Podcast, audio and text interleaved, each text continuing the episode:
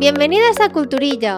¡Oli! Después de repasar la edad de oro del cine de Hollywood y viendo que os han gustado los episodios y que nosotras nos lo hemos pasado muy bien haciéndolos, la verdad sea dicha, pues seguimos avanzando décadas. Así que hoy vamos a hablar del cine de los años 70, de sus actrices, actores y directores del momento, del contexto en el que se hacen las películas, novedades en el mundillo, etc. Vamos, un poco el formato de, de los anteriores. Hay un pequeñito cambio que en esta ocasión nos hemos visto obligadas, ¿verdad, Romino? Sí, nos hemos tomado la licencia. Sí, hacerlo en dos partes. ¿Por qué? Porque hay muchas películas y creíamos que todas eran importantes y no queríamos pues hacer un episodio de tres horas y dijimos pues lo vamos a dividir en dos, así que hoy os traemos películas del 70 al 75. Es que claro, es que fue una época de, de grandes títulos, o sea, no lo olvidemos. Bueno, es que hay mucha tela. Así que va, no me enrollo más y empezamos.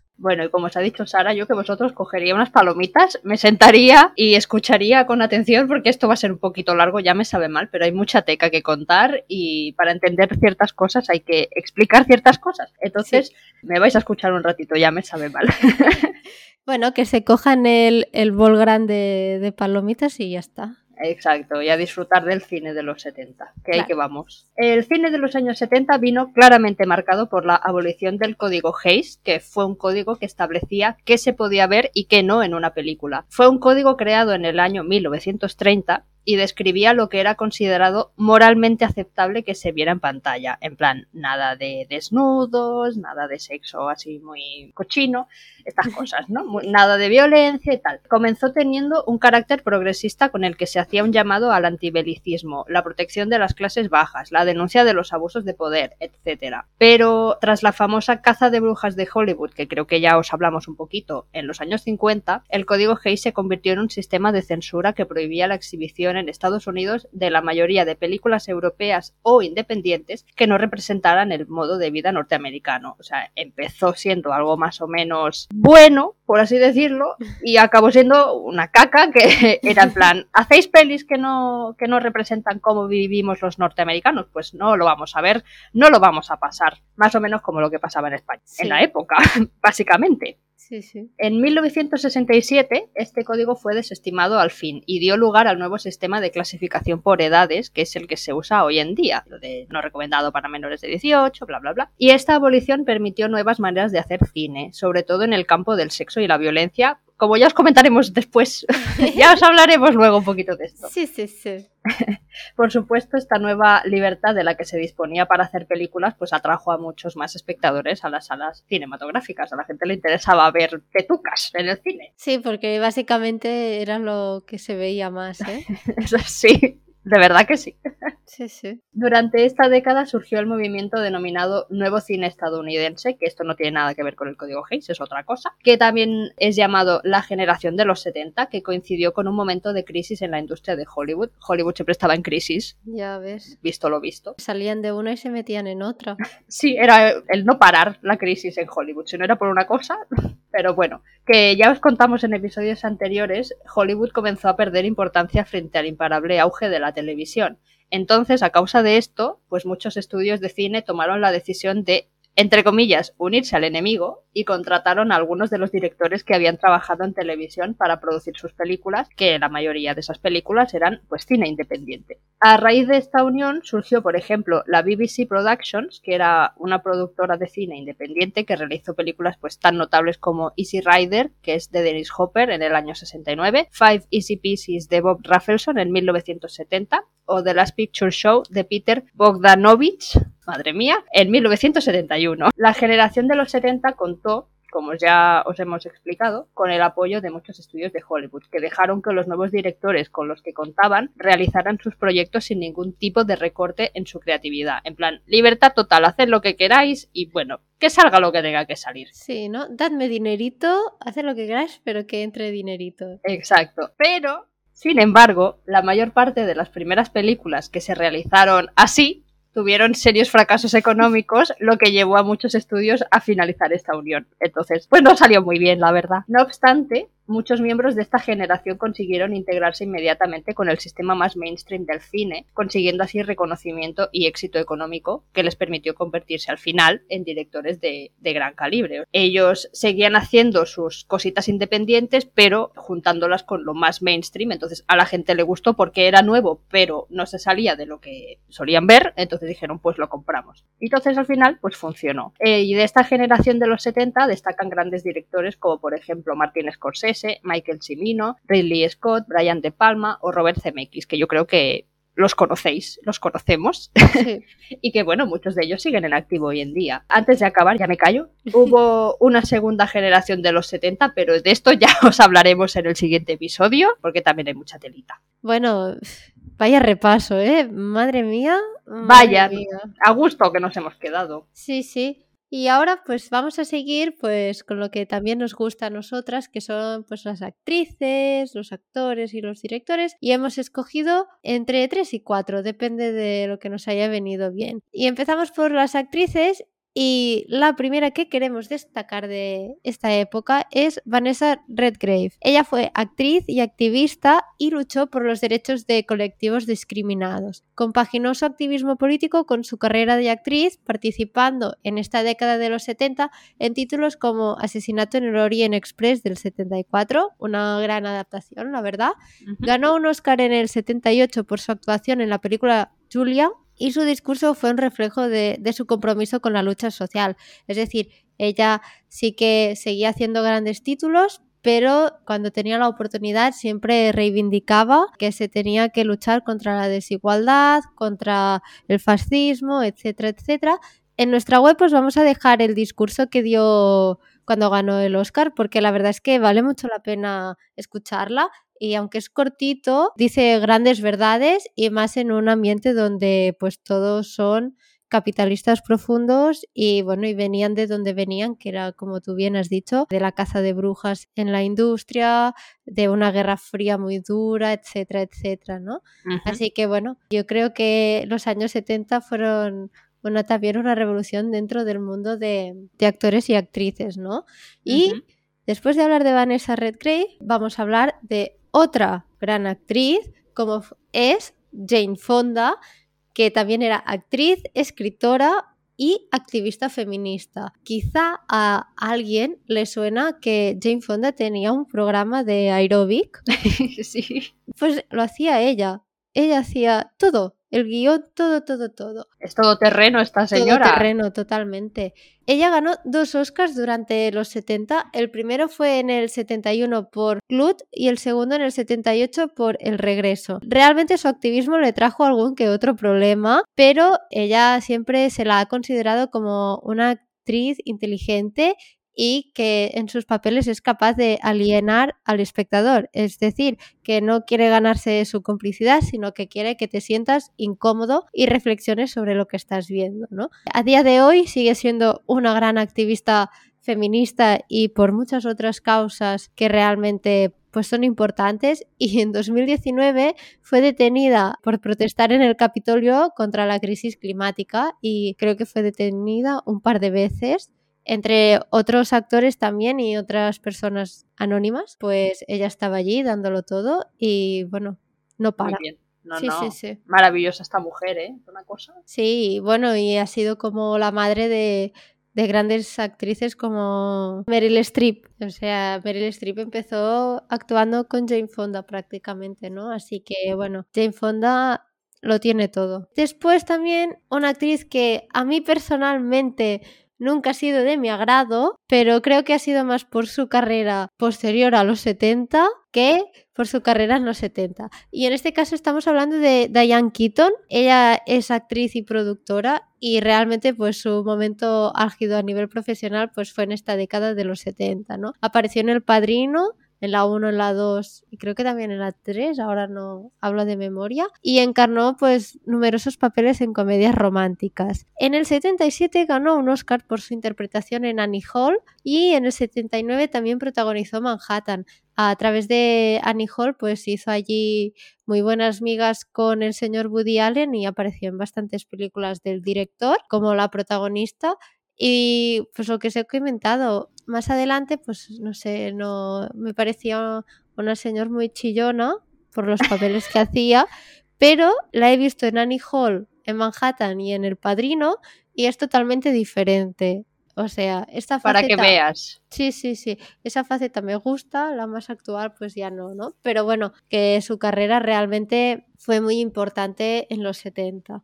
Y para acabar, otra gran actriz de esta época es Liza Minnelli, actriz y cantante e hija de Judy Garland, una gran cantante, hace, hace poco. Eh, sí, este año creo que fue, se estrenó la película protagonizada por René Zellweger no sé si fue este año o el pasado, y bueno, y ganó un Oscar por ella. Así que, bueno, todo el mundo la conoce desde que es pequeñita y ella se conoce el mundo de Hollywood, vamos, como la palma de su mano. Tiene un gran talento como cantante primero y luego entró en el mundo del cine y se vio en su intervención en Cabaret en el 73 que combina estas dos facetas. La verdad es que canta muy, muy, muy bien, es una pasada. Y bueno, y gracias a esta película, bueno, gracias a esta película no, pero se llevó un Oscar por su papel en Cabaret, que yo os recomiendo que os veáis algunos números. Yo no me he visto la película, pero me la voy a ver. Ya lo he decidido. Deberíamos haberla visto. Sí, bueno, luego si algún día hacemos un episodio sobre musicales, pues ya la incluimos allí. Pero brutal, ¿eh? O sea, vi un vídeo os lo vamos a dejar en, la web también el enlace para que veáis la gran Liza Minnelli y es espectacular. Es la típica mujer que siempre la ves en un escenario, ¿no? Que es hasta raro si la ves por la calle. Sí, sí, dirías, uy, ¿qué hace por aquí? Debería estar en un escenario, ¿no? bueno, vamos a seguir con los actores. En este caso solo hay tres. Empezamos con Al Pacino, que empieza su carrera en el teatro, pero en los años 70 apareció en grandes películas del cine. En el año 1972 y en el 74 encarnó al personaje de Michael Corleone en El Padrino. Yo creo que, bueno, su, papel estrella, seguramente, sí, ¿no? Sí, bueno, es que tiene muchos, ¿eh? no, claro. Al Pacino es Al Pacino. Ah, sí, cuidado, cuidado, pero bueno, el padrino es el padrino y Al Pacino es Al Pacino. sí, sí. Es en esta década cuando recibe sus primeras nominaciones al Oscar y ganó un Globo de Oro por su papel en Serpico en el año 1973 y dos BAFTAs, uno por El Padrino 2 y otro por Dog Day Afternoon en el año 75. Actualmente pues sigue estando activo y, y pues es que tiene una carrera llena de éxitos este señor. Este señor no va a morir nunca aunque muera. ya, bueno, mira que ha tenido muchos problemas con las drogas y todo, ¿eh? Sí, bueno, pero a veces cuantos más problemas tienes, más vives, eso te lo digo. Ya, ya, sí, sí, sí, totalmente cierto. Cosas que no se entienden, pero bueno, Al Pacino, cuéntanoslo. Sí, sí, lo entrevistamos un día. Venga. Ojalá, me, me muero, ¿eh? Ojalá. Ojalá. Bueno, seguimos también con Jack Nicholson, que él empezó su carrera en los años 50, pero es en los años 70 cuando hizo grandes papeles que se han convertido en historia del cine. En el año 74 protagonizó Chinatown, dirigida por Roman Polanski y con la que ganó un Globo de Oro y un BAFTA. En el año 75 ganó su primer Oscar por su papel en Alguien voló sobre el nido del cuco y después de alcanzar la fama, pues su carrera siguió en los años 80, 90, 2000 con grandes papeles como por ejemplo en El Resplandor en el año 80 o en El cartero siempre llama dos veces en el año 81. Y yo os voy a decir que yo a Nicholson siempre lo he visto viejo. o sea, es el típico actor que nunca, aunque lo veas de joven, nunca parece joven. Sí, sí, sí que es verdad. O sea, es que es bastante igual siempre. ¿A que sí? Sí, sí, sí. O sea, yo estaba viendo, vi un trozo de Alguien voló sobre el nido del cuco, que ya hablarás tú luego, y era como, yo lo veo igual que ahora. A ver, ahora también está bastante fatal, ¿eh? Ya. O sea, ha envejecido un poco mal, ¿eh? Está bastante mal. Pero sí que es verdad que, es una persona que, ha cambiado poco. Sí, que nunca ha parecido joven, pobre hombre, no, sé. Sí, sí, siempre, bueno, cuando hizo la de Chinatown, por ejemplo, creo que tenía 30 años ya, ¿eh? O sea, Pues también empezó a ser conocido con una cierta edad. O sea, Mm, que pues será por eso. eso lo vemos viejo. siempre. Sí, será eso, no sé. Acabamos con los actores y os voy a hablar de Richard Dreyfuss. Su carrera en el cine empezó a finales de los 60, pero fue en los 70 cuando consiguió papeles más protagonistas, como por ejemplo en Tiburón en el año 75, Encuentros en la tercera fase en el 76 y ganó un Oscar por su papel en The Goodbye Girl en el año 77. Y ya está, porque yo este señor, mm, si no lo hubiéramos buscado para esto, yo ahora mismo no sabía quién es. Perdona, pero es verdad. Sí, a ver, a mí me suena el nombre, me suena haberlo visto, pero creo que después de los 70 su carrera fue un poco hacia abajo con más desgracia que fortuna, también te digo. ¿eh? Sí, bueno, es el señor que caza al tiburón y ya, pobrecito, Sí. ¿no? Pero bueno, ahí estuvo. Sí, sí.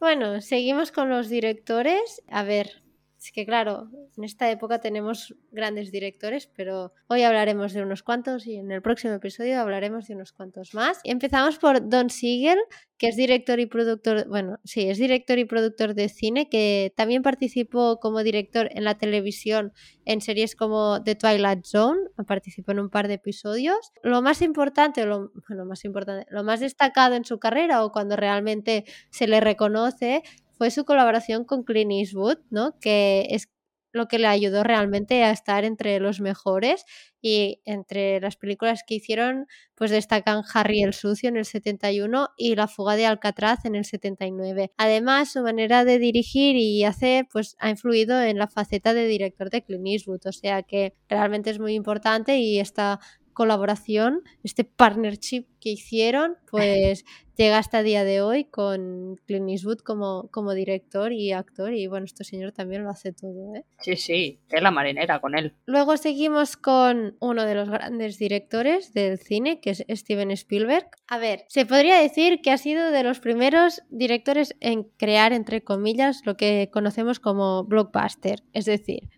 películas para todo el público y con gran capacidad recaudatoria, que hacen dinero. Muchas veces este tipo de películas se han considerado de segunda, pero Spielberg ha demostrado que no tiene por qué. Es que es el director de grandes clásicos como Tiburón, Indiana Jones, Jurassic Park, ET, La Guerra de los Mundos o Minority Report. Ahora bien, este cine pues combina lo que viene siendo el espectáculo, porque, a ver, Jurassic Park es un espectáculo, eh. Indiana Jones también, y es entretenimiento, pero también introduce reflexiones más profundas. A ver, en Tiburón quizá no muchas, pero en todas siempre hay algo más allá de, de lo que te enseña, ¿no? Y esto pues, pues lo hace un director pues que es capaz de esto, ¿no? De entretenerte y divertirte, pero Mm. también a veces hacerte pensar. Sí, o sea, no nos vamos a poner ahora aquí de si el cine fantástico o aventuras es mejor o peor, no, porque yo me voy a cabrear. Hmm. Pero a mí Steven Spielberg personalmente me gusta mucho. Ha hecho películas que a mí me, me encantan y me cabrea un poquito que siempre la gente diga eso de no, el cine de segunda, porque tal, no sé qué. Bueno, el cine al fin y al cabo es entretenimiento también. Y este señor hace entretener a la gente muy bien. Ya está. Sí, sí. Punto. Estoy de acuerdo, pero un poco en desacuerdo. Bueno, No por el, no por el plan de que el cine, o sea, que es entretenimiento, en eso estoy totalmente de acuerdo, pero Spielberg no es de mis directores favoritos. bueno, para No gustos pasa colores. Claro. Eh, seguimos con Francis Ford Coppola, que en el 71 ganó su primer Oscar junto a Edmund Norton por coescribir el guion de Patton. Ahora bien, se le empieza a considerar un gran creador con El Padrino en el 72. O sea que, a ver, Francis Ford Coppola todo el mundo le conoce, aparte de ser el director de, del Padrino, pues también ha tenido éxitos como Apocalypse Now o Historias de Nueva York. Además, su hija Sofía Coppola es también una gran directora y creo que se ha llevado también alguna estatuilla como directora. Así que bueno, es una familia ya de... De artistas. Sí, sí, de artistas. Y Coppola pues en esta época es cuando se le empieza a conocer y se le empieza a considerar uno de los grandes de entre los grandes, ¿no? Así que... Y sigue, y su leyenda sigue. Sí. Y para acabar, vamos a hablar de Brian De Palma, que es conocido por su trabajo como director en películas de suspense y thrillers psicológicos. Ha dirigido films como Carrie, Scarface, The Untouchables, Misión Imposible, que yo no sabía que era de Brian De Palma, la primera, y The Black Dahlia. Y a pesar de contar con grandes películas y con un estilo muy particular, porque realmente quizá la más comercial de todas sería Misión Imposible, el director no ha ganado un Oscar como director, pero en el 2007 ganó en el Festival Internacional de Cine de Venecia y en el 69 en la Berlinale. A ver, son dos grandes festivales. La Academia aún no le ha reconocido su aportación al cine, lo cual me parece un poco feo, la verdad. Sí. Pero bueno, cuenta con, con películas que realmente han marcado lo que viene siendo la historia y, y muchas veces lo que se ha hecho después de él, ¿no? Sí, bueno, al fin y al cabo, al fin y al cabo son opiniones, ¿no? En plan, Mm. habrá gente que le guste mucho cómo dirige y habrá gente que no. Y bueno, si la academia considera que no, pues a lo mejor están equivocados, quién sabe. Seguramente, no tienen la verdad absoluta. No, por más que crean que sí, pues no la tienen y ya está. En fin, seguimos con las películas. Ahora sí, entramos en materia, entramos a lo que nos interesa a todas y a todos y a todes, que es hablar de películas y saber si nos han gustado o no nos han gustado. Así que empezamos por Love Story del 70. Está dirigida por Arthur Hiller en el 70. Claro, lógicamente lo acabo de decir. e interpretada por Ali McGraw y Ryan O'Neill. A ver, el éxito de la película, tanto a nivel de taquilla como de crítica, la llevó a varias nominaciones a los Oscars. Entre ellas la de Mejor Película, Mejor Actor, Actriz y Banda Sonora, que es el único Oscar que se llevó, el de Mejor Banda Sonora, Mm. y también estuvo nominado a otras categorías. Además, en esta película se dice una de las frases más célebres del cine, que Ujú. es amar es no tener que decir nunca lo siento. Una frase que digo yo mm, mucho y lo digo en serio, ¿eh? O sea, la digo mucho. ¿Sí o no? Sí, pues ya os contaré luego, ya os contaré. A ver, ¿de qué va Love Story? Como bien dice el título, pues de una historia de amor. Oliver Barrett, que es un estudiante en Harvard, y Jennifer Cavallari, estudiante en Radcliffe, se enamoran y empiezan una relación. Sus pasiones y su amor pues les lleva a formar una vida juntos con algunas dificultades, sobre todo económicas y de salud. Básicamente este sería el resumen, como dos jóvenes estudiantes se enamoran y empiezan una vida juntos. Ya está Muy bien. él es rico, ella es pobre y ya está, es que pff, dos más dos son cuatro. A ver, es entretenida y sobre todo la parte del principio eh, me pareció un poco rompedora por lo que venía siendo la época, ya que es Jennifer quien mantiene a la pareja mientras Oliver está estudiando, o sea, ella es el sustento económico de, de la pareja porque él ha renunciado a su dinero por poder casarse con ella. Y dices, pues bueno. En la segunda parte, cuando él consigue un buen trabajo, ella queda relegada a las tareas del hogar y a buscar un hijo. A mí esto no me gustó nada, para nada, me pareció insultante, ya no solo como mujer, sino por el papel de Jennifer, hola, y lo que ya me pareció peor, pero horrible, es cuando descubrimos que Jennifer está enferma y el médico se lo comunica a su marido en vez de comunicárselo a ella y le dice que no le diga nada de momento y que actúe con normalidad. Hola, perdón, 911, por favor, FBI, open up. ¿Qué es esta aberración? De verdad, me pareció fatal, me dio mucha rabia, ya que la tratan como si ella no supiera lidiar con la verdad o yo qué sé, como si fuera incapaz de tomar alguna decisión, cuando en realidad es la que sostiene a los demás personajes. Si no fuera por ella, porque es una mujer fuerte, los demás se irían a la mierda. De verdad, ¿eh? Dilo. No, no lo voy a decir. Ah, vale. Todo mal. En este sentido, todo mal, fatal. Una parte positiva, porque tampoco quiero ser una hater, aunque lo soy bastante, es que la relación que mantienen entre ellos, en muchas ocasiones, no todas, es bastante de igual a igual. Y donde la inteligencia de ella destaca muy por encima de la de él. Es decir, que a ella desde el principio se, se la presenta como una chica muy inteligente, sincera, o sea, como que no le da vergüenza demostrar que es inteligente. Al contrario, la enseña por todas partes, lo cual que me parece estupendo, porque si es inteligente, ¿por qué va a esconder su inteligencia? Y más con Oliver, ¿no? Que realmente tienen allí un rifirrafe intelectual que, bueno, bueno, es que no llega ni a rifirrafe porque ella le da mil vueltas, ¿no? Y es una película que cuando la estaba mirando solo podía pensar en todas las películas que se han hecho después de este estilo, como por ejemplo Un paseo para recordar, Amor y otras drogas o Bajo la misma estrella. Dramas románticos donde uno de los personajes está enfermo y afrontan juntos el proceso y refuerzan su amor, ¿no? Pues no sé, me dio como este, esta es la semilla de todo lo que vino después. Sí, es el inicio. Sí, sí.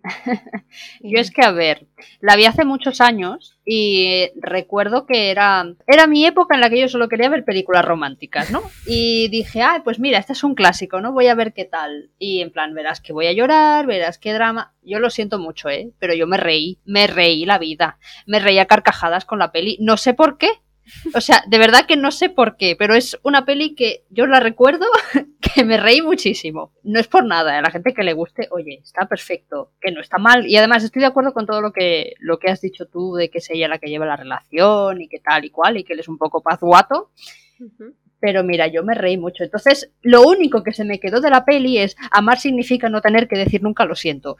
Y cada vez que me acuerdo, o sea, cada vez que alguien saca el tema de Love Story, si no lo digo, reviento. No sé, son gilipolladas, pero es que es, así. Es que es ridículo. O sea, la frase es muy ridícula. Exactamente, o sea, ¿cómo no vas a...? Bueno, igual, que es la primera peli, ¿eh? Sí, sí, sí. Dejémoslo aquí. Sí, no, pero que está bien. O sea, es un, es un clásico y, para ser del año que es, está bien. Sí, y a ver, es cortita, ¿eh? Dura una hora y media. Creo que de todas las que hemos visto es la más corta. Casi, casi, ¿eh? Sí, sí, sí. Las demás de dos horas y pico no bajan. No, además de verdad, ¿eh? Sí, sí. No, a ver, está bien, tampoco... Supongo que en la época fue bastante diferente. Sí que como está rodada y tal, ¿no? Allí con... Eh, sí que es diferente, a nivel visual es bastante diferente. Claro, nosotros hablamos ya de muchos años después de acostumbradas a otro tipo de cine muy diferente. Entonces parece que estamos aquí, nos estamos, no nos estamos burlando, simplemente estamos acostumbradas a otra cosa, pero ya entendemos que en la época supuso, pues, quizá un boom en las pelis de romance o la manera de ver una pareja. Entonces, pues está bien en ese sentido. Sí, y a ver, que se puede mirar tranquilamente y más a las personas que les gusta este tipo de películas. Yo creo que hay que verlas sí o sí.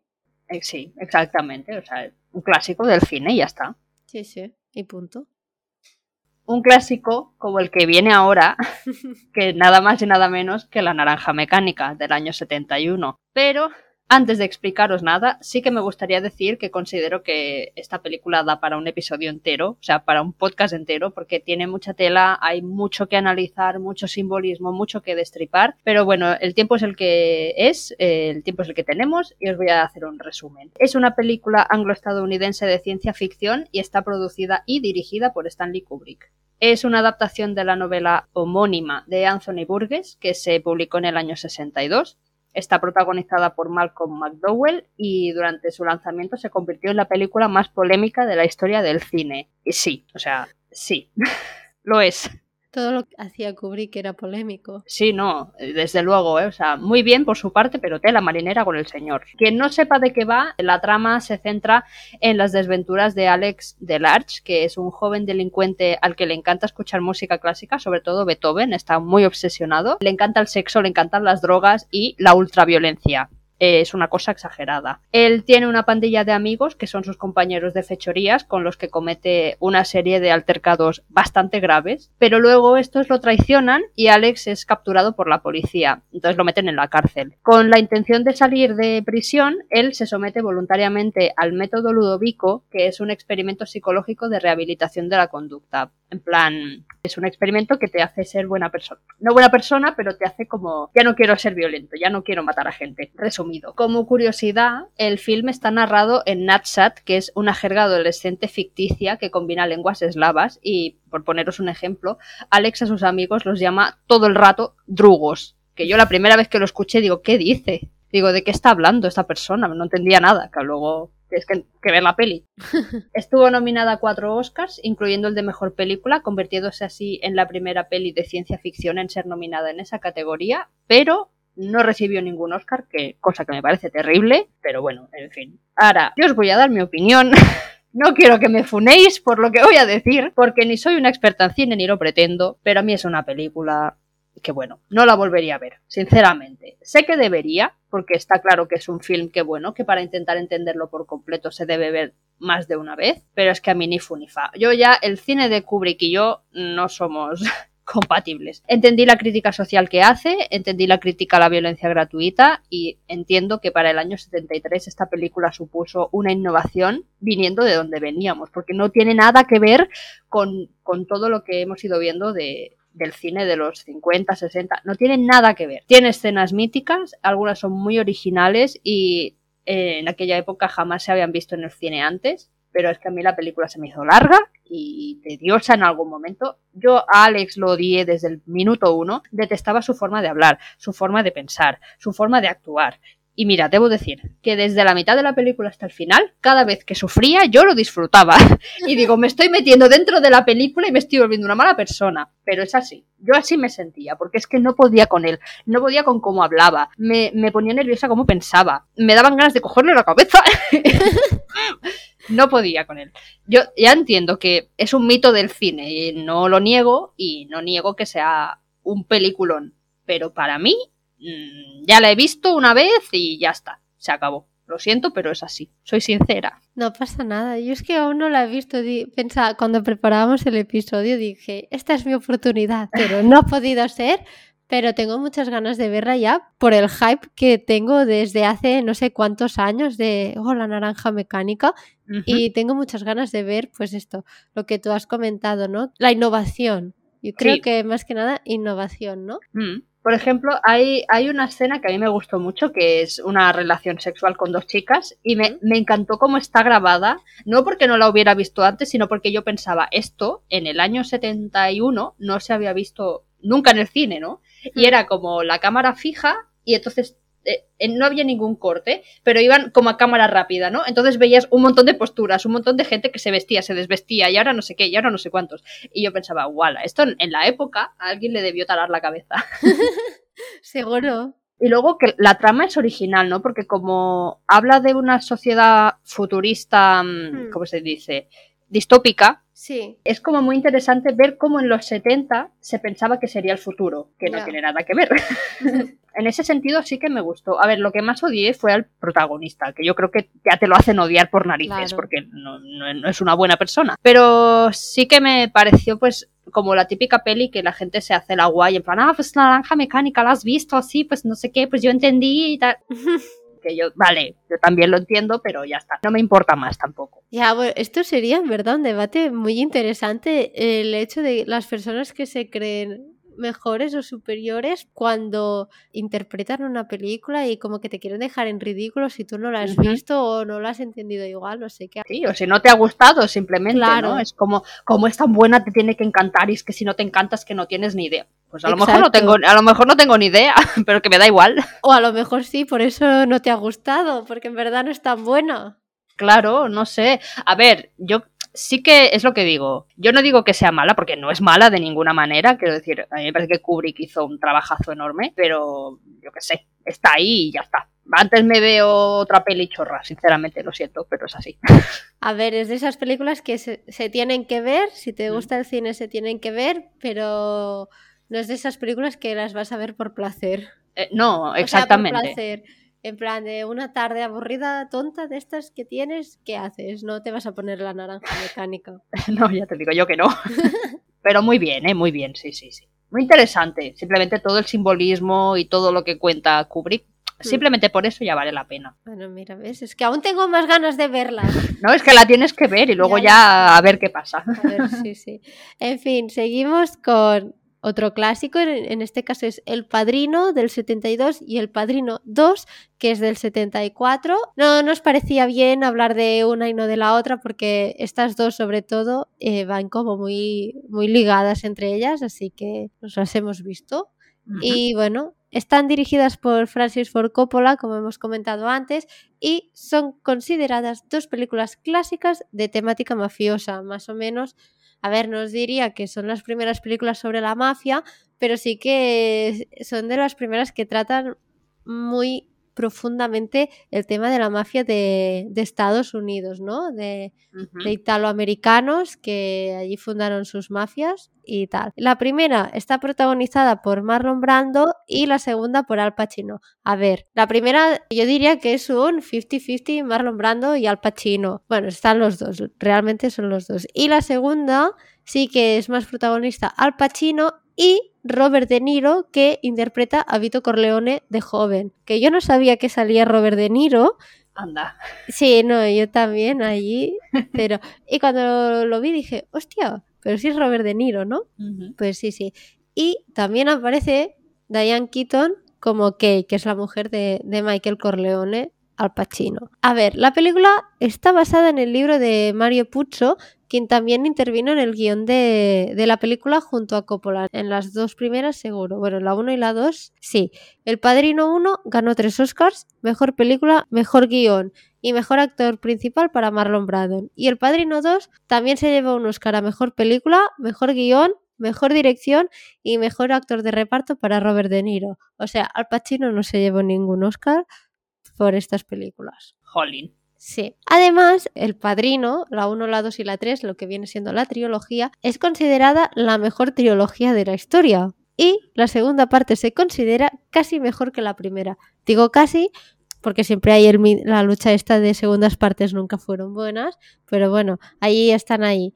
Están ahí las dos. La verdad es que El Padrino es una de esas películas esenciales del cine. Son muy largas las dos. La primera son tres horas, más o menos, por ahí. o No sé si llega dos horas. tres horas. Tres horas. Y la segunda son tres horas y 22 minutos, con una parte intermedia, o sea, ya te hacían una pausa para que fueras al baño a hacer pipilla, coger más comida. Son largas, la verdad es que son largas y hay que mentalizarse si se quieren ver, ¿no? Pero bueno, explicamos un poco de qué van. Las dos películas tratan sobre la vida de la familia Corleone. En la primera parte conocemos cómo funciona la mafia y el ascenso de Michael Corleone como cabeza de la familia, ¿no? Sería un poco pues tú cuando empieza la película ya está Vito Corleone, que es el padrino, que es el, padre de la familia, el patriarca y tal, y ves un poco pues como la transición, ¿no? Como el mando pasa de Vito Corleone a Michael Corleone. En la segunda vemos que Michael ya es el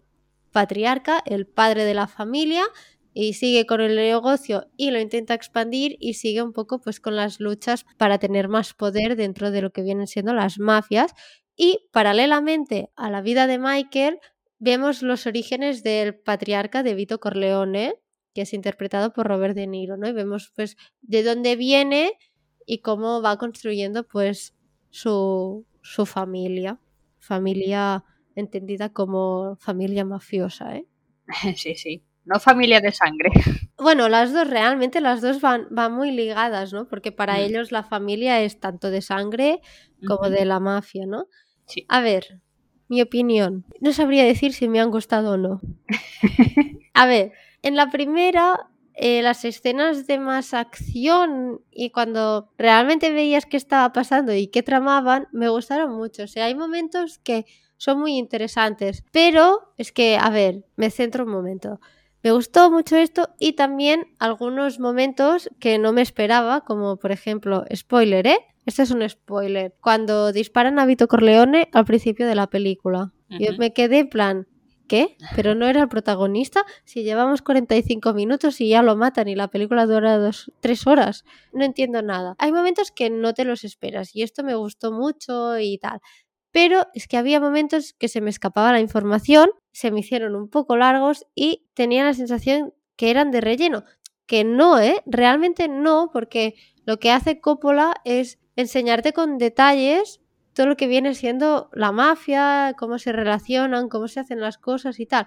Pero claro, son cosas que o no se dicen, o no se ven, o se dan por supuestas, y claro, si no estás atento, ya las cagas y no te enteras de, de nada. En la segunda parte, bueno, en la segunda película, pues también tuve un poco esa sensación de que me perdía la mitad de lo que, de lo que estaba pasando y se me hizo un poco larga y lenta. Pero la parte de esta segunda película, la parte que cuenta la vida, bueno, la juventud de Vito Corleone y cómo empieza a ser el padrino y tal, me gustó mucho, la verdad, y, y me hubiera gustado pues que, pues que la película fuera solo sobre eso y que saliera Robert De Niro y ya está. En resumen, es que me han parecido un poco largas las dos, o sea, es que claro, cuando vi 3 horas y 22 minutos dije, madre mía, es que no, en una tarde no me la veo porque me va a dar algo. Y me pedía tener todos los sentidos puestos para no perderme absolutamente nada y enterarme de lo que pasaba, cosa que no ha podido ser al 100% y creo que por eso me he perdido muchas cosas. Creo, eso sí, creo que una de cal y otra de arena, ¿no? Creo que si te gusta el cine hay que verlas porque a nivel narrativo, aun siendo largas, lo que he dicho antes, no está muy bien detallado cómo era ese mundo de la mafia, las relaciones familiares, el hecho de tener que asumir un rol que no querías, cómo te cambia, todas estas transformaciones a nivel a nivel personal, pero también de la sociedad, ¿no? Es cómo el padre lleva los asuntos y luego cómo Michael lleva los asuntos, ¿no? Pues todo esto está muy, muy, muy bien reflejado y el contexto también está, está muy bien explicado. Además, otra cosa que me ha gustado es que ahora que estoy viendo Los Soprano, pues entiendo mejor la serie. Y sí, sí, y me parece como una continuación bastante natural de las películas de Coppola, ¿no? O sea, ese ambiente, ese que todo va por debajo, ¿sabes? Que nada se sepa, que nadie se entere de nada, ¿no? Y, y sí que pues me ha gustado pues entender es eso, otras historias como Los Soprano, por ejemplo, que están relacionadas con la mafia y he descubierto, me ha servido para descubrir que el género mafioso no es mi favorito y sobre todo que estas películas no las miréis por la noche porque os vais a dormir. Es que son, son muy largas. Es decir, tú imagínate que empiezas una película a las 10, hasta la una y media de la madrugada no la vas a acabar. Y eso si no paras para ir a hacer pis y esas cosas, es que claro. Claro, te dan las dos y pico ya, las tres, ¿eh? Sí, y además que por la noche, después de cenar, a una le viene el, el parra que hay en el sofá, ya me dirás. Claro, claro. Pero sí que creo que, bueno, que hay que verlas. Si tenéis la oportunidad y las ganas, hay que verlas es que la primera la tengo a medias. ya me sabe mal decirlo, pero es así.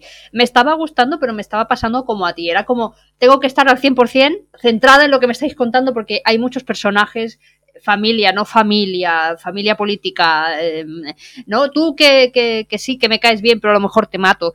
Son esas cosas que tienes que estar como muy atenta y el día que yo la estaba viendo no estaba atenta, entonces dije, mira, no.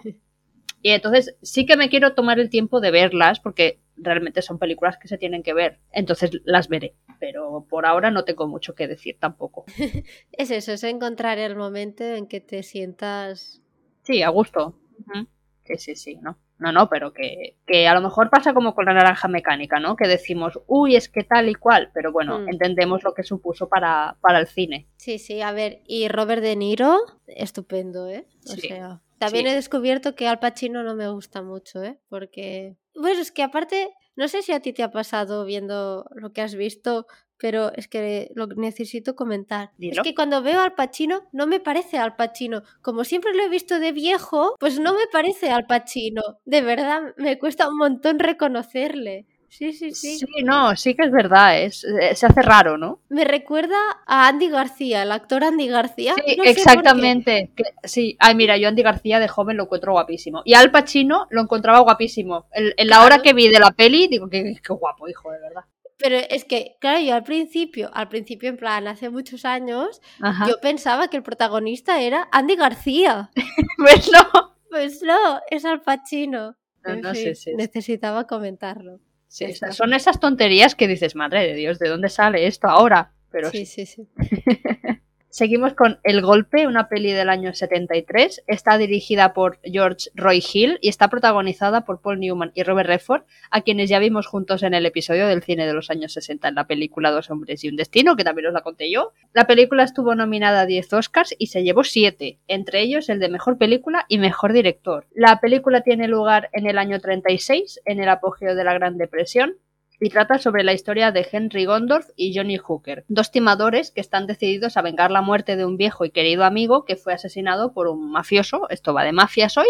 Doyle Lonegan. Este señor asesinó al estafador amigo de los otros dos, de Robert, ay, de Robert De Niro, de Robert Redford y Paul Newman, porque les robó una gran cantidad de dinero y pues los dos se unen para estafarle lo más grande y, y bueno, en fin, y que pase lo que tenga que pasar, ¿no? Entonces, mi opinión. Me gustó mucho, la verdad, pero sí que es cierto es que yo también, la habría disfrutado más si la hubiera visto sola. Y os explico. Esta peli es una de las favoritas de mi padre. Y me dijo, ah, ya que la vas a ver, pues la vemos juntos. Y yo, ah, pues venga, ¿qué pasó? Que me hizo todos los spoilers habidos y por haber. Así que cuando llegó el final de la peli, yo ya me imaginaba todo lo que pasaría. Entonces, cero sorpresas. No obstante, sí que la recomiendo muchísimo porque de verdad que llega un momento en el que parece que te están timando a ti, porque no te esperas que, qué va a pasar si no lo sabes, ni cuál va a ser su próximo movimiento, que yo sí lo sabía.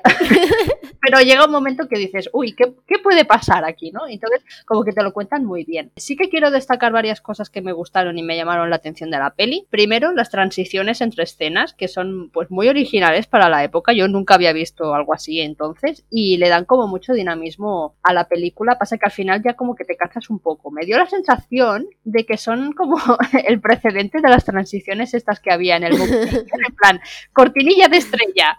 Y me parecieron muy curiosas, pero al final sí era ya, joder, con las, las cortinillas estas, ya vale. Pero, no, pero muy, muy bien, ¿eh? Son, eso sí, le da un toque divertido a la peli. Sí que noté que en los diálogos se aprecian más palabrotas. Yo lo estaba viendo y sentía en plan, no sé qué, cabrón. Y yo, uy, uy, qué raro. Se, me hacía muy raro, ¿no? Así que bueno, es un claro ejemplo de la libertad con la que contaban después de la abolición del código Hayes, ¿no?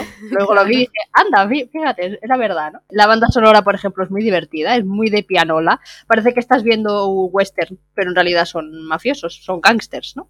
Y le da pues un toque así también muy divertido a la película. Y también me gustó que está dividida como en capítulos. Tienen como un título que nos dan una pista de lo que va a pasar. En plan, te ponen una pantallita con un dibujo y te ponen, yo qué sé, el timo. Entonces tú, ah, vale, ahí se viene. Entonces recomiendo mucho verla si no la habéis hecho. Considero que es una de las películas que se tiene que ver al menos una vez en la vida. Robert Redford y Paul Newman, maravillosos los dos, o sea, hacían un dúo súper guay, pero sí que me dio la sensación de que estaba viendo dos hombres y un destino, pero con gangsters. Lo mismo, los dos haciendo fechorías, pero en vez de en el, en el oeste, pues en la ciudad. Pero está muy bien, está muy bien, está bien. Yo que no he visto ninguna de las dos, ¿cuál me recomiendas ver primero?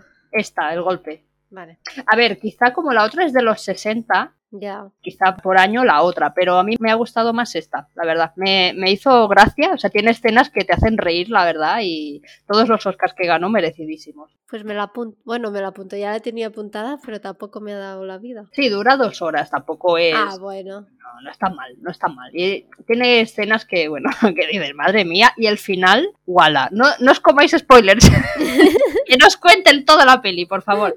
Que sí la disfrutáis más. Bueno, seguimos con Sí. una de, de humor esta vez. Os voy a hablar del jovencito Frankenstein, que es una peli del año 74. Eh, es una película pues cómica, dirigida por Mel Brooks y protagonizada por Jen Wilder, Terry Garr y Cloris Leachman. El guion fue escrito precisamente por Mel Brooks y Jen Wilder. La película es una parodia del cine de terror clásico, en concreto pues de la novela Frankenstein. Mary Shelley, ya lo dice el título. Es también un homenaje a las adaptaciones que produjo Universal en los años 30 y para reflejar esta atmósfera, la película está ambientada en los años 30 y está rodada en blanco y negro, que es una elección que en los años 70 era algo raro, pero bueno, una vez la estás viendo, pues tampoco se te, se te hace tan extraño, la verdad. La trama nos cuenta la historia del doctor Frederick Frankenstein, que es nieto del llamado científico loco Víctor Frankenstein, quien hereda una mansión que fue propiedad de su abuelo en Transilvania. Allí conocerá a Igor, que es el jorobado que lo sigue a todas partes, y al final acepta pues su herencia, decidiendo continuar con el trabajo de su abuelo reviviendo a un criminal ejecutado. El problema es que necesita un cerebro y manda a Igor a robarlo al depósito de cadáveres. Pero este se equivoca y en vez de escoger un cerebro de una persona inteligente y funcional, por así decirlo, escoge el cerebro de una persona llamada anormal, que no voy a hablar de esto porque me parece muy feo que digas bueno, es igual, ya, ya me entendéis. Y pues cuando se lo pone al criminal que está muerto, pues ya, ya os podéis imaginar que se lía un poco bastante. La película no se llevó ningún Oscar, pero sí que estuvo nominada a dos. A mí me gustó bastante. Me gustó más la primera parte de la peli que la segunda, la verdad. La primera mitad me hizo reír mucho, porque es la típica peli de humor absurdo con la que quieras solo te acabas riendo. en plan, "Ah, un pene, jaja", ¿sabes? estas cosas que yo que sé. Tiene momentos muy ridículos y creo que sienta muy bien las bases de lo que vienen siendo las parodias de películas de terror posteriores. Quizá decir que es el precedente de Scary Movie, quizá yo también estoy volando muy alto, pero bueno, más o menos, sí. Sí. ¿Por qué no? Afirmamos, sí. Va, sí, yo creo que es la semillita de, de Scary Movie. A ver, esta por supuesto no da miedo en ningún momento. Incluso yo no me lo esperaba y hay una escena de número musical de cabaret que yo estaba viendo y digo, ¿qué, ¿qué es esto? O sea, ver al monstruo de Frankenstein encima de un escenario bailando claqué. En general me lo pasé bien viéndola. También dura una horita y media. Esta sí que te la puedes poner en una tarde así aburrida de ¿qué hago? Pues te la ves y mira, te echas unas risas. Te distrae mucho, es una muy buena opción para pasar una tarde así un poco divertida y bueno, al menos pues os reíres un ratito. A ver, yo el número musical sí que lo he visto. No he visto la película, pero el número musical sí que lo he visto y me parece espectacular. Sí, es, es brutal. O sea, sale de la nada, de repente están encima de un escenario bailando. Yo, ¿qué estoy viendo? Yo, me han cambiado la peli. Y no, no. Pero muy bien, muy divertida, la verdad. Sí, sí, es, es de esas que digo, fa, la quiero ver, pero tampoco nunca encuentro el momento. Pero Bueno. sí, sí. Cualquier día. Sí, y ahora cambiamos totalmente de género y vamos a hablar de Chinatown de 1974. Y esta está dirigida por Roman Polanski y protagonizada por Jack Nicholson y Faye Dunaway. Es una película de cine negro, pero clarísimamente de cine negro, y recuerda bastante a las, a las de los años 40 y 50. Ganó un Oscar a Mejor Guión Original y varios Globos de Oro, entre ellos a Mejor Actor para Nicholson y director para Polanski. Os cuento así, sin explicar mucho de qué va la historia. Esta se sitúa en Los Ángeles durante la sequía de los años 30, no la sequía de alcohol, sino la sequía de agua, que en la ciudad no tenían agua, y el detective privado Jake Gittis es contratado por una tal señora Mulray que quiere que investigue a su marido para saber si tiene un amante o no, pero lo que descubre Gittis va mucho más allá de una aventura. Y no os cuento más porque yo quiero que la veáis y que la disfrutéis y que os pase lo mismo que a mí, que es ¿qué coño está pasando? Oh Dios mío, cuántas cosas, no me entero de nada. Pero al final todo tiene sentido. A mí me ha gustado mucho, la verdad, y es lo que he dicho al principio, ¿no? A mí me ha recordado a las pelis de Humphrey Bogart de cine negro, El halcón maltés, todas estas. O sea, me ha gustado mucho el ambiente. La verdad es que, que te mantiene en tensión y no sabes lo que está pasando hasta el final. La verdad es que primero te crees que es una cosa, luego te crees que es otra, luego pues no, pues este es el malo, pues no, ahora es el otro. O sea que, que está muy bien, el suspense está conseguido, la verdad es que te mantiene en vilo. Además, el personaje de Faye Dunaway, que es Evelyn Murray, eh, es espectacular y bueno, juega con Jake Gittes a su antojo, hace lo que le da la gana con este señor. Y finalmente quiero destacar el gran papel de Jack Nicholson y debo confesar que forma parte ya de mi top 10 de actores favoritos. Oh. Antes no lo era, ahora ya sí. Y yo creo que es un señor que lo puedes poner en cualquier tipo de película y te lo va a hacer genial. De verdad, ¿eh? Viendo esta película, es que hubo un momento que hasta me enamoré un poquillo de él, ¿eh? Me entró Uy, así como... Sí, sí, sí, dije, uy, lo que pasa que es un poco bastante pringado, ¿eh? El detective, ya te digo. Porque Evelyn Murray se, se- bueno, es que hace lo que le da la gana. Lo mueve como un títere. Oh. O sea, pero está muy bien. La verdad es que para los amantes del cine negro, pues es como. Es una modernización del cine negro de, de los 40 y los 50 de, de Humphrey Bogart. Y la verdad es que, que muy guay. Qué guay, yo esta también la tengo pendiente y ahora la tenía de antes, pero ahora que me has contado todo esto, pues quiero verla, Pues ya sabes. lo haré. Sí. A ver si yo también me enamoro de Jack Nicholson, oye. Oye, que sale muy guapo, ¿eh? Y hay un momento que se le ve el culo. ¡Uy!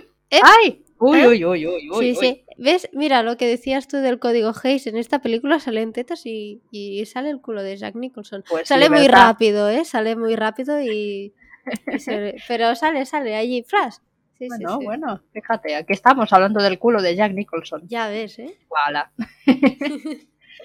bueno, vamos a hablar de, no de un culo, pero de un animal muy grande, que es Tiburón, la película del año 75. Es una película de terror, entre comillas, suspense y aventuras dirigida por Steven Spielberg y basada en la novela homónima de Peter Benchley. El rodaje de Tiburón fue accidentado y sobrepasó el presupuesto inicial y el calendario previsto, o sea que empezó fatal la pobre.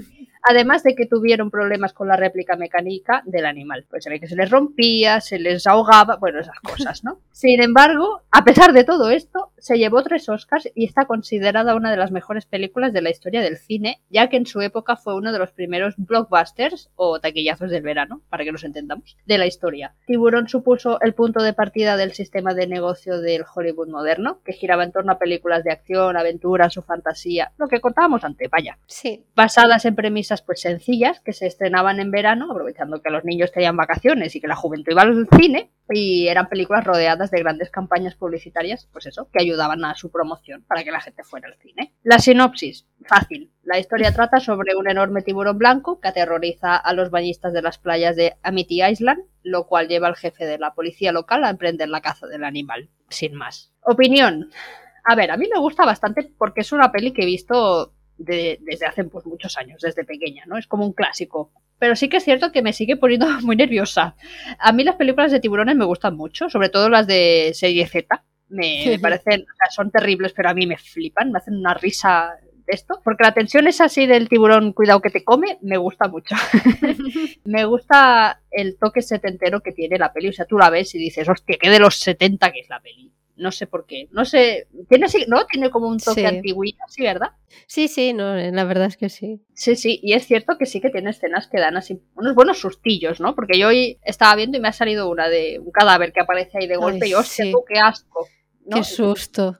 Exacto. Y también yo creo que en parte es gracias a la banda sonora, que está súper chula y, y tal. El animatrónico del tiburón está muy bien hecho para ser del año que es, la verdad, a pesar de los problemas que les dio a los pobrecitos del rodaje. Y mira, no os miento si os digo que yo desde que la vi, cada vez que voy a la playa me ando con mil ojos porque otra cosa no. Pero la película les hizo un flaco favor a los pobres tiburones, que ellos no quieren comerse gente, ellos quieren estar ahí tranquilos. ¿no? Sí. Y tú ahora pensando que te va a venir un tiburón a comerte, como que no tiene otra cosa mejor que hacer. Bueno, total. Bueno.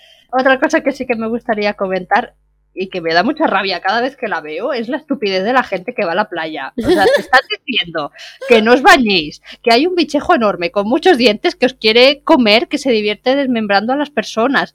Pues nada, la gente nada, que sí, que nos vamos a la playa porque nos da igual. Pues mira, luego si salís ahí con una pierna menos, que pues mala suerte. que os lo están diciendo, que hay un tiburón. Haber estudiado. Exactamente, tío bueno, entiendo que si no, no podría haber peli, ¿no? Porque, claro, si no está la típica rubia tonta que se mete en el agua con el flotador y viene el tiburón a comérsela, pues la peli no funcionaría. Pero, jolines. Y luego es que lo peor es que hay tres pelis de tiburón y pasan las tres veces. Las tres veces, no, que hay un tiburón. No es igual. No pasa Se nos pilla nada. mala suerte. Al agua patos. es que...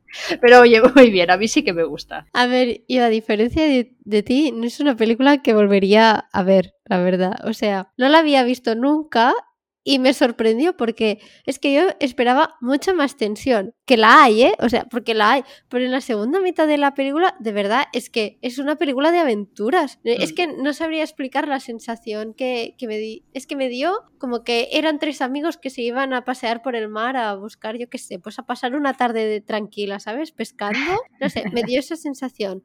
Sí que estabas pendientes de si salía o no el tiburón, pero tampoco me creaba la tensión al principio cuando sale la típica canción de Tunen, ¿sabes? Eso sí, sí, eso sí que te crea tensión. Y un par de sustos o tres me los llevé. Pero luego cuando están allí surcando el mar con esa música tan alegre y persiguiendo un tiburón, yo estaba flipando. Digo, ¿no era de suspense esta película? No estoy entendiendo nada. Pero bueno, a ver, Spielberg no es de mis directores favoritos, la verdad. Yo es un gran director y yo me he visto Indiana Jones y me he visto Jurassic Park y he visto E.T. y me gustan, ¿eh?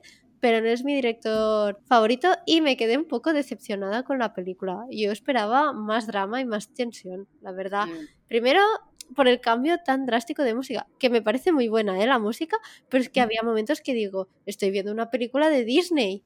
De verdad, no, no lo entiendo, no lo entiendo. Y creo que, que, el hecho de cambiar esta música más de aventuras, pues le hace perder un poco de tensión a la película y la convierte más de esto, pues tres amigos que se van a surcar los mares. Pero es que otra cosa que, no sé, me impactó mucho son las actuaciones. O sea, estaba, yo tenía la sensación de que estaba viendo una película de estas que tú has dicho de serie Z, que quizá lo era, ¿eh? Pero no, no me dio la sensación de que fuera la intención, porque es que actuaban fatal, ¿eh? sobre todo el policía, que era como el protagonista y era el más pardillo de todos.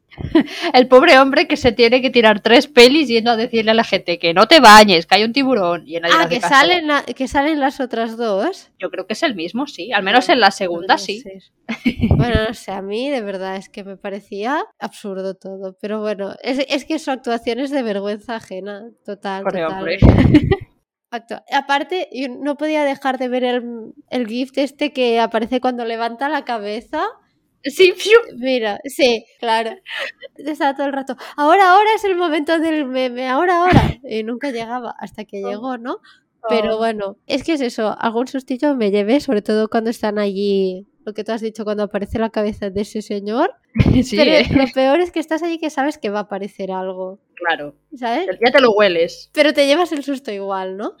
Pero bueno, también me llevé unas buenas risas, la verdad, pero no, no repetiría. Bueno, es más también lo que hemos dicho de, que con Tiburón nació el blockbuster, ¿no? Hmm. Que, eso fue el hacer una película y estrenarla en verano y meter un montón de promo para que la gente vaya y eso que bueno, ha seguido hasta ahora. Sí, sí. Eh, quizá no es tan importante por la trama o por, como esté rodada o X, sino por lo que supuso. Sí, sí, no, sí. Sí, eso me lo creo, pero yo esperaba más, la verdad esperaba más, tensión. Pensaba que toda la película era más tensa y cuando salen allí, que el plano me pareció muy bonito, que están allí en el barco y van surcando el mar y tal, me pareció precioso y pensaba, qué envidia, ¿no? Pero ya te digo, había momentos que parecía una película de Disney. Sí, sí, eso sí, eso sí que es verdad. Pero bueno, pero bien, ¿eh? A ver, hay que verla una vez en la vida como mínimo. Sí, al menos para escuchar la banda sonora. Exacto. Y ya acabamos con otra gran película que es Alguien voló sobre el nido del cuco del 75, protagonizada por Jack Nicholson y Louis Fletcher. En la película está dirigida por Milos Forman y es una adaptación de la novela de Ken Kesey que se llama exactamente igual. Se llevó el Oscar a Mejor Película, Mejor Director, Mejor Actor Principal para Jack Nicholson y Mejor Actriz Principal para Louise Fletcher, entre otros premios. O sea, se llevó no solo Oscars, también algún BAFTA. O sea que, ojo.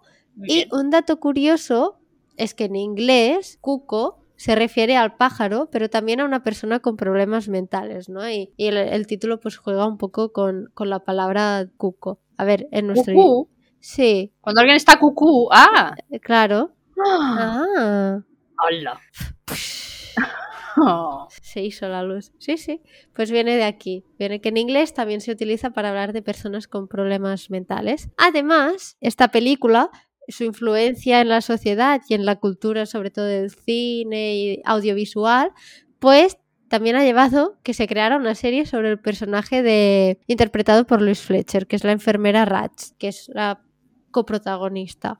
Y la oh. serie, que es la serie que se llama Ratch eh, se estrenó el pasado 2020 en Netflix y está protagonizada por Sarah Paulson y está creada por Ryan Murphy, que también es el creador de Glee, Feud y, Post, entre otras muchas series que tiene, y Evan Romansky. A ver, el estilo de lo que viene siendo la película y lo que viene siendo la serie es muy diferente, porque quien haya visto cosas de Ryan Murphy, pues él es muy colorido y tal, pero la idea está de control que tiene la enfermera Raj en la serie también se ve, ¿no? Pero bueno, o sea, la importancia de esta película ha llegado a que hace un año se creara una serie solo sobre este personaje, ¿no? Pues no lo sabía, ¿eh? Que iba de ella. No, pues sí, sí. A ver, yo me vi el primer episodio y la verdad es que, que estaba bien, ¿eh? Mm. Pero no, no continué, no sé por qué. Pero estaba bien, estaba bien. Y a ver, os cuento un poquito de qué va Alguien voló sobre el nido del cuco. Está el personaje principal, es Randall McMurphy, que es un delincuente que cumple condena en una prisión, pero que es derivado a una institución mental porque se considera que actúa como un loco. Eh, en plan, creen que está loco, pero no lo saben y dicen, pues venga, internado a ver si está loco o no está loco. Pero su personalidad se verá cortada por la inflexible enfermera de la zona, que es la enfermera Ratch. A raíz de las limitaciones impuestas por ella, pues McMurphy decide revolucionar, revolucionar el patio y liar la parda. Liar la parda y tocar un poco lo que vienen siendo los ovarios a la enfermera. Este sería el resumen. A ver, a mí es de todas las que he visto diría que es de las que más me ha gustado. La verdad me, me ha gustado muchísimo y recomiendo que todo el mundo la vea. Es un poco larga, pero bueno, como casi todas en esta época, ¿no? Y aún así, pues merece la pena dedicarle una tarde. La verdad es que está muy bien. Combina el drama y la comedia de manera espectacular. Te estás riendo de situaciones que son dramáticas. Hay un chico jovencísimo que tiene tendencias suicidas y McMurphy le hace una broma o le pregunta o no sé qué y, y te ríes. O sea, no por él, sino por la situación eh, situaciones muy dramáticas, la verdad, que están contadas y están tratadas con humor, pero no humor humillante, sino que te hace pensar en plan, ¿de verdad son ellos los locos? ¿O eres Ah. tú el que está loco, sabes? Nunca sabes quién es el loco, si es que alguien está loco, ¿no? Y, y empatizas muchísimo con ellos, con, Mm. con los personajes. Y la verdad es que Jack Nicholson y Louis Fletcher están estupendos y consiguen transmitir pues esa lucha por el poder que hay entre ellos dos, es decir, utilizando una expresión muy patriarcal sería a ver quién la tiene más grande Oh, sería un poco esto y sería esta competición. Y lo hace muy bien a través de las miradas, cómo se miran de te estoy desafiando y pobre de ti que me desafíes, ¿sabes? Yo soy la que manda. Y yo creo que, que es una gran película que sin duda volveré a ver. mm, qué guay. Yo es que esta vez tampoco, también la tenía pendiente, pero no me dio tiempo.